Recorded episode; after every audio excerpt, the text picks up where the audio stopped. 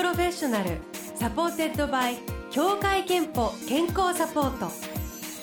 全国健康保険協会東京支部がお送りします。東京 FM ブルーオーシャン住吉美希がお届けしています。木曜日のこの時間はブルーオーシャン Professional supported by 協会けんぽ健康サポート。美と健康のプロフェッショナルをお迎えして健康の秘密などを伺っています。今日のテーマはズバリ糖尿病です。先日リモートでお話を伺ったのが松沢内科糖尿病クリニック院長の松沢陽子先生です。今回は糖尿病の基礎知識に加えて女性の糖尿病についても詳しく伺いました。松沢先生のクリニックでは行くと元気が出るクリニックをキャッチフレーズに地域の方々の健康サポートをしていると伺いました、キャッチフレーズが素敵ですね。糖尿病の受診っていうと怒られるとかね点数つけられるみたいに思っちゃう方もいるんですけどそういうことじゃなくてスタッフといっぱい話して元気になってくださいっていうような意味で、えー、こんなキャッチフレーズを使ってやっています。では早速そのテーマ今日糖尿病まずはおさらいで糖尿病がこうどんな病気でどんな方がなりやすいのか、えー、糖尿病というのは血糖値つまり全身を巡っている血液の中のブドウ糖の濃度が高い状態が長く続いてしまうのが、えー、糖尿病という病気です。1型と2型というのがあるんですが成人の多くの方は2型の糖尿病になります。これは遺伝的な体質がまずあってそこに食べ過ぎや運動不足それからストレスなどが複雑に影響して発症する病気です。どんなことがきっかけで糖尿病だと分かることが多いんでしょうか？最初の頃は何も症状が出ないんですね。うん、なので、えー、自分では何も感じないんだけれども健康診断を受けたら血糖値が高いということを指摘されて病院に来るという方がやはり多いです。でたださらに重症になってきますと例えば喉がやたらに乾いたりトイレが近くなったりまた体が疲れやすい体重が減るなどの症状が出てきますね。で最近ではご自分でこれらの症状に気がついてそれをネットで調べてあこれは自分は糖尿病なんじゃないかなと思って受診されるという方も増えてきてますね。あ糖尿病になってしまうと一番こう危険なことや怖いことリスクというのはどういうことがあるんでしょうか？えー、糖尿病はですね血糖値の高い状態が続くので、えー、全身の血管が傷ついてしまいます。でその結果さまざまな合併症が起きてくるんですね。昔から三大合併症と言われているのは目の障害腎臓の障害神経障害です、うん、えまたその他に心筋梗塞や脳梗塞になりやすかったり最近では認知症とか骨粗しょう症なんかも増えるというふうに言われてます。うん、えまたあと感染症ですねに対する抵抗力も弱くなってしまうのでえ例えばコロナに、ね、感染してしまったという場合でも血糖値がうまく管理できていないとそうでない方よりもやっぱり重症になりやすいっていうことがあるのでとっても注意が必要なんですよね。糖尿病の治療は生活習慣の改善が大きいと言われますよね。でも多分その食事とか運動っていうのはまあ忙しいとかついついっていうことに流されやすくなったり食事なんかはと好みとか あのそこにねあのストレス発散を求めてる方も多いと思うのでただただ良いように改善していくのって難しいのかなと想像するんですが松沢先生がこう患者さんと向き合う上でアドバイスされていることどんなふうに指導していらっしゃいますか、はいはい、あの本当におっしゃる通りで生活習慣って言っても一人一人違いますし好みとかもありますし一概にその食事はこうとか運動はこうとかですねあの決めようとしてもなかなかうまくいかないと思うんですね。あと例えば食べる量とかだけじゃなくて時間っていうのもすごく大事なんですけどあの例えばその方の仕事とか家庭の状況によってできることとできないことってやっぱり出てくると思うんですね。そこで私たちのクリニックではまず最初にスタッフがその方の患者さんの生活についてできるだけ詳しく聞き取りをする。そこから治療を始めます。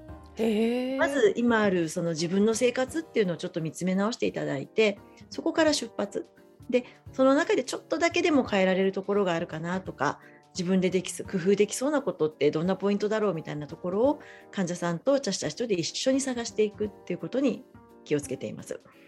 であとあのやっぱり習慣としてこう望ましい習慣っていろいろあるんですけど長く続けていこうと思ったらやっぱり自分自身がそれを楽しいとか食事だったら美味しいとかそういうふうに思えることじゃないとポジティブにはなかなか続けていきにくいと思うのでそういうことを見つけていくっていうのもとっても大事だと思っています。なんか具体的な患者さんのこう成功例ってありますか？そうですね夜遅くに食べてしまうというような方がいて寝る前に完食しちゃうと、まあ、聞いてみるとあの夜ご飯を、えー、夕方の5時とか6時とかすごく早い時間に食べていて寝るのがもう12時ぐらいとでその間にお腹空いてやっぱり何か食べちゃうっていうような話だったんですね。え、まあそれをまあなんでそうなってるのかとかいろいろ話を聞いていって結局じゃあ少し夜ご飯の時間を7時とか8時にちょっとずらしてみましょうと。内容は全然変えてないんですけれどもそれだけであの寝るまでの間が我慢ができるようになってで結果的に体重が減ったというような感じであの自分の生活の内容自体は変えなくてもちょっと工夫を凝らすだけでいい結果が得られるっていう場合は結構たくさんあるんじゃないかなと。えー、確かにあの行くと元気が出るクリニックというキャッチフレーズであのやってらっしゃるということだったんですけどすごく苦しいことをあのやらなくても、はい、そうやってちょっとアドバイスしてもらって、はい、あそれだけで良くなるんだっていうことが分かると結構患者さんも本当に元気がきっと出ますよね。あとはあのやっぱりあれはダメこれはダメって言われちゃうとやっぱりみんな元気なくなっちゃうと思うので、あの本当に自分で考えてあこんなことだったらチャレンジできそうかなっていうことを自分で探してもらう。スタッフと一緒に考えてもらう。それが一番大事なことかなと思ってます。今日のテーマは糖尿病。後半はあなたは大丈夫でしょうか？女性の糖尿病について詳しくお話を伺います。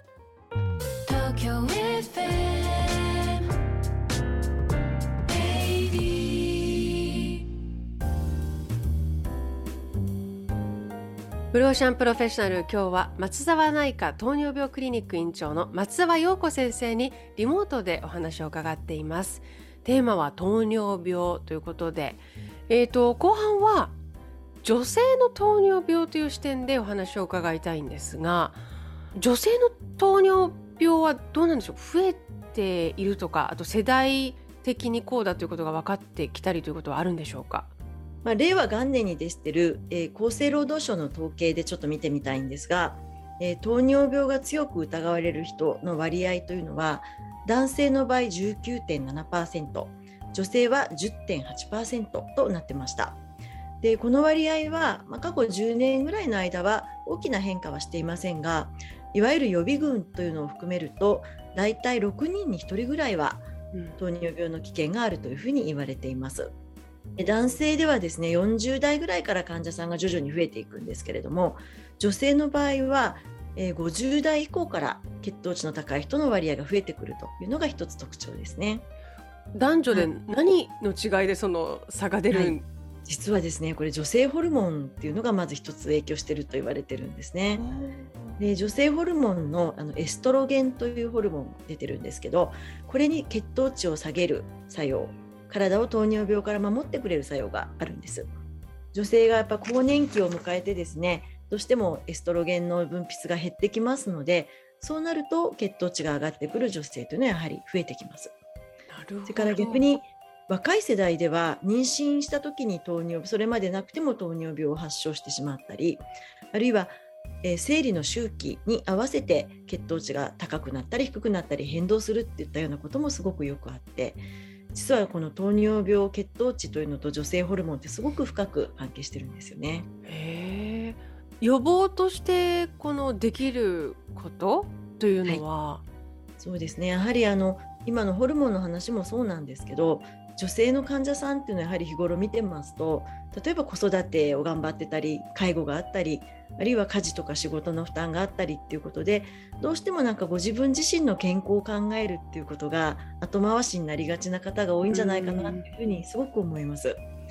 あのそれはとても大事なことではあるんですけどやっぱり家族を支えるためにも自分自身が元気でいるってことがとっても大事だと思いますのでやはり自分自身の体と心を大切にするっていう意識を持っていただきたいなというふうにいつも思ってます。で具体的には特にやはりあの検診を定期的に受けるということあの会社勤めなんかしてないと検診を受けないままに何年も過ぎちゃう方もいらっしゃるので機会を作って積極的に検診を受けることそれから日々の生活の中でご自分の体重の変化というのに気を配って変化があったらあれ何かあるかなっていうふうに考えてみるということがとても大事じゃないかなというふうに思ってます。あと糖尿病に早めに気づくために例えば若いうちからそして未病のうちからもしなってしまったら早めに気づくために何かこうできることっていうのはありますか？そうですねやっぱりあの本当に最初のうちって症状が出ないのであの本当に定期的に検査を受けるっていうことに尽きちゃうと思います。あとはねちょっと意外なところではあの献血ってされる方いると思うんですけど実は献血をしますとグリコアルブミンっていう指標を必ず測ってくれることになっていてそれが実は糖尿病を早めに見つけるサインにもなります。へ必ずしもその検診ということだけではなくて、まあ、何かのついでに自分の体をチェックしておくってことの中に血糖値っていうのもちょっと頭に置いておくといいのかなというふうにも思いますね。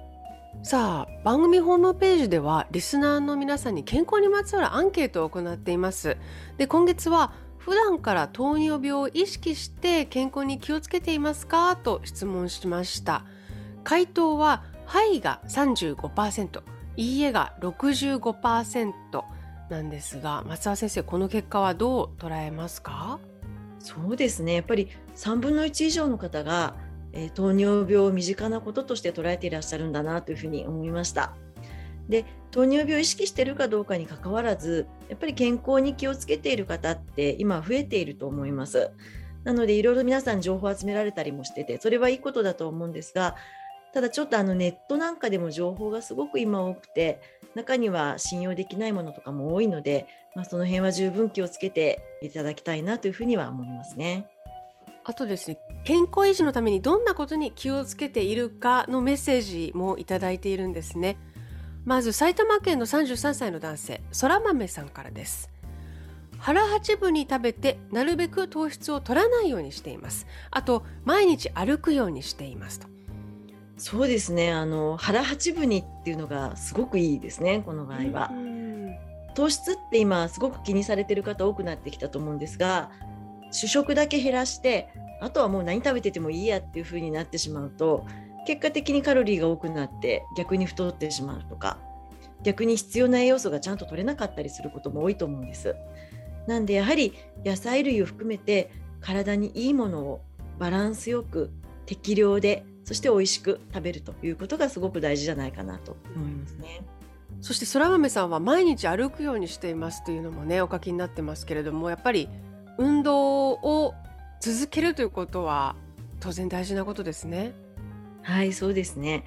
必ずしも毎日ということでなくてもいいんですけど例えばウォーキングの場合でしたら無理のないペースで1日20分以上で週4回ぐらいはやるといいと言われてます。必ずしもジムに行くとかじゃなくても買い物の時にちょっと遠くまで行くとか駅で階段使うとかで構わないので日常生活の中でできるだけ体を動かすようにするといいですよね。また食事した後というのはだいたい30分後ぐらいから血糖値上がってきますのでできるのだったら食後に運動するようにした方が効果的です。え、食べたら動くっていうのがぜひ日常の習慣にしていただけるといいなと思います。えー、もう一つ参りましょう。愛知県の53歳の男性の方ヒーローさん。痩せ体型ですが決して痩せているから糖尿とは無縁とは思わずに食事も運動も日々の生活もしっかり管理するようにしていますといただいております。こう痩せていると糖尿病にならないってやっぱり思ってる方って未だに多いですよね。はいそうですね。とっても大事なポイントだと思います。ただ糖尿病というのは確かに肥満も関係しますけれども太ってても糖尿病にならないっていう方もたくさんいるんですね。やはりもともとの体質とか遺伝の影響ってとても大きいんです。で特に日本人では実は糖尿病患者さんの半分ぐらいは痩せ型の体型だというふうに言われています。ですからあの今のあのメッセージの方のように痩せていてもきちんと健康に気を使って生活するっていうのはやっぱり必要なことですしそれっていうのは糖尿病以外の病気を予防することにもなりますので、うん、とてもいいことだなというふうに思います。最後に先生が糖尿病についてこれだけは知っておいてほしいと強く願うこと思うことっていうのはありますか？はい、えー、糖尿病ってよく生活習慣病って言われますけれども、うん、実はそれ以外の影響も大きくて、え、いつ誰がなってもおかしくない病気です。ですから今治療されている方も必ずしも食べ過ぎとか自分が悪くてなったっていうことでは絶対ないですしあの逆に治療法も今はとてもいいものがたくさんありますので検診なんかでもし少しでも異常を指摘されたら放っておかないで早く病院にかかるということをしていただきたいなと思いますちなみに松沢先生ご自身健康のために気をつけていることを最後に伺いたいんですが健康の秘密はまるですでお願いいたします。え実は私は山登りが大好きで趣味なんですがえー、登ってる時すごく辛いんですけれども山頂から綺麗な景色が見えるとすっごく感動してまたここに来たいって思うんですね。でもそのためにはやっぱり日頃から運動しなきゃいけない。体重も増えないようにしたいっていうことでそれがあるから日頃の日常生活で結構頑張れるっていうのがあります。なので、えー、健康の秘密は感動することだと思ってます。お健康の秘密は感動することいただきました。えー、実はあのリモートでつながっている今日松田先生の背景がものすごく綺麗な山並みでこちらは松田先生が登山をして見た景色。はいそうですね。あの標高3000メートルの穂高岳という山の上から見た景色を今日は背景に使いました。健康の秘密は感動することいただきました。このコーナーではあなたの健康の秘密や健康でいるための秘訣も募集しています。先ほどメッセージをご紹介したそら豆さんにはクオカード3000分をプレゼントですあなたの健康の秘訣もぜひブロシャンのホームページにあるメッセージフォームからお送りください。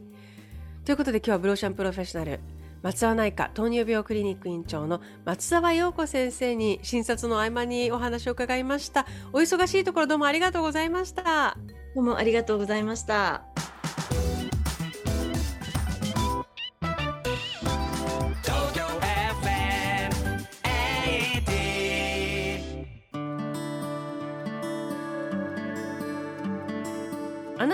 なたの健康をサポートする協会憲法東京支部からのお知らせです。日本人に多い病気糖尿病。そのリスクの多くは生活習慣の改善で減らすことができます。糖尿病管理には食事だけではなく運動も大切です。ウォーキングなどの有酸素運動や筋力トレーニングはインスリンの効き目を良くし血糖値の改善につながります。簡単な運動を毎日の生活に取り入れてみませんか？協会けんぽからのお知らせでしたブルーオーシャン Professional supported by 協会けんぽ健康サポート全国健康保険協会東京支部がお送りしました。